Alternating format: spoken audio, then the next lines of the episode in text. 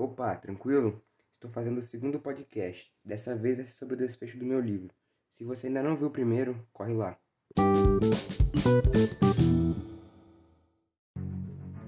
Bom, depois que todos descobrem que Dona Abigail que planejou matar Maria Lucinda e sua mãe, Dona Abigail resolve contar o que aconteceu e fala para as pessoas que ela não queria matar ninguém, só queria dar um susto.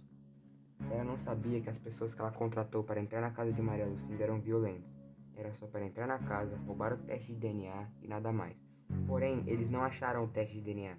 E na hora de interrogar a mãe de Maria Lucinda, eles foram tão violentos que acabaram a matando. E contou que na morte de Maria Lucinda, a própria Maria combinou delas se encontrarem na sala onde hoje é o Grêmio. Chegando lá, Maria começou a ameaçar Abigail, falando que iria contar que ela matou sua mãe e iria tirar toda a sua fortuna. Mas Maria Lucinda estava tão brava por sua mãe ter sido morta pegou um objeto pesado e começou a atirar contra Abigail. Mas ela conseguia desviar, até que Maria atirou sem querer o objeto para cima, acertando sua própria cabeça e morrendo.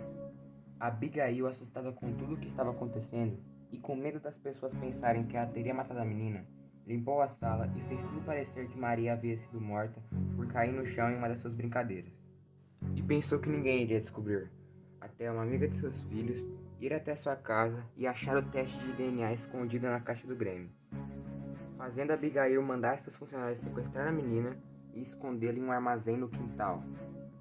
A menina foi muito bem cuidada pelos funcionários de Abigail, e no final deu tudo certo. A menina voltou para casa e tudo foi resolvido.